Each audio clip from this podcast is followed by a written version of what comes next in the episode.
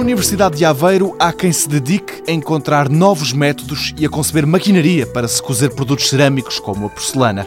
O professor Luís Cadillon trabalha justamente com uma dessas máquinas, um super forno micro-ondas. Estamos aqui na presença de um forno que é um protótipo com seis magnetrões, só com micro-ondas e, portanto, este forno permite-nos cozer peças a 1400 graus em duas horas consegue-se cozer eh, completamente estas peças, contra os 6, 7 horas que normalmente se utilizam nos grandes fornos de sol a gás.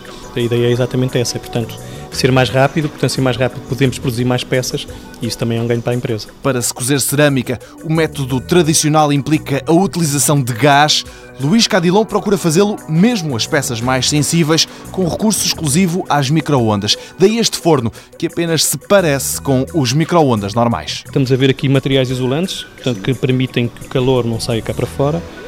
Temos aqui os magnetrões, portanto temos seis magnetrões, nós no forno de microondas normal temos um magnetrão, normalmente. Portanto, as microondas são geradas aqui, tem uma, um, este tubo que canaliza no fundo, que é um guia de onda, canaliza a onda eletromagnética para o interior do forno e, portanto, esta disposição foi estudada também eh, por simulação para sabermos exatamente qual era a posição dos magnetrões, onde é que eles deveriam ficar, para termos uma cozedura homogénea. Portanto, isto foi o nosso primeiro forno, que é um pequeno forno. É? Este permite-nos cozer apenas uma dúzia de peças portanto, mas foi o ponto de partida para o grande forno que estamos a construir agora. Agora, o tal grande forno está a ter excelentes resultados e permitiu inclusivamente que pela primeira vez se conseguisse obter porcelana absolutamente branca usando cozura mista, com gás e microondas.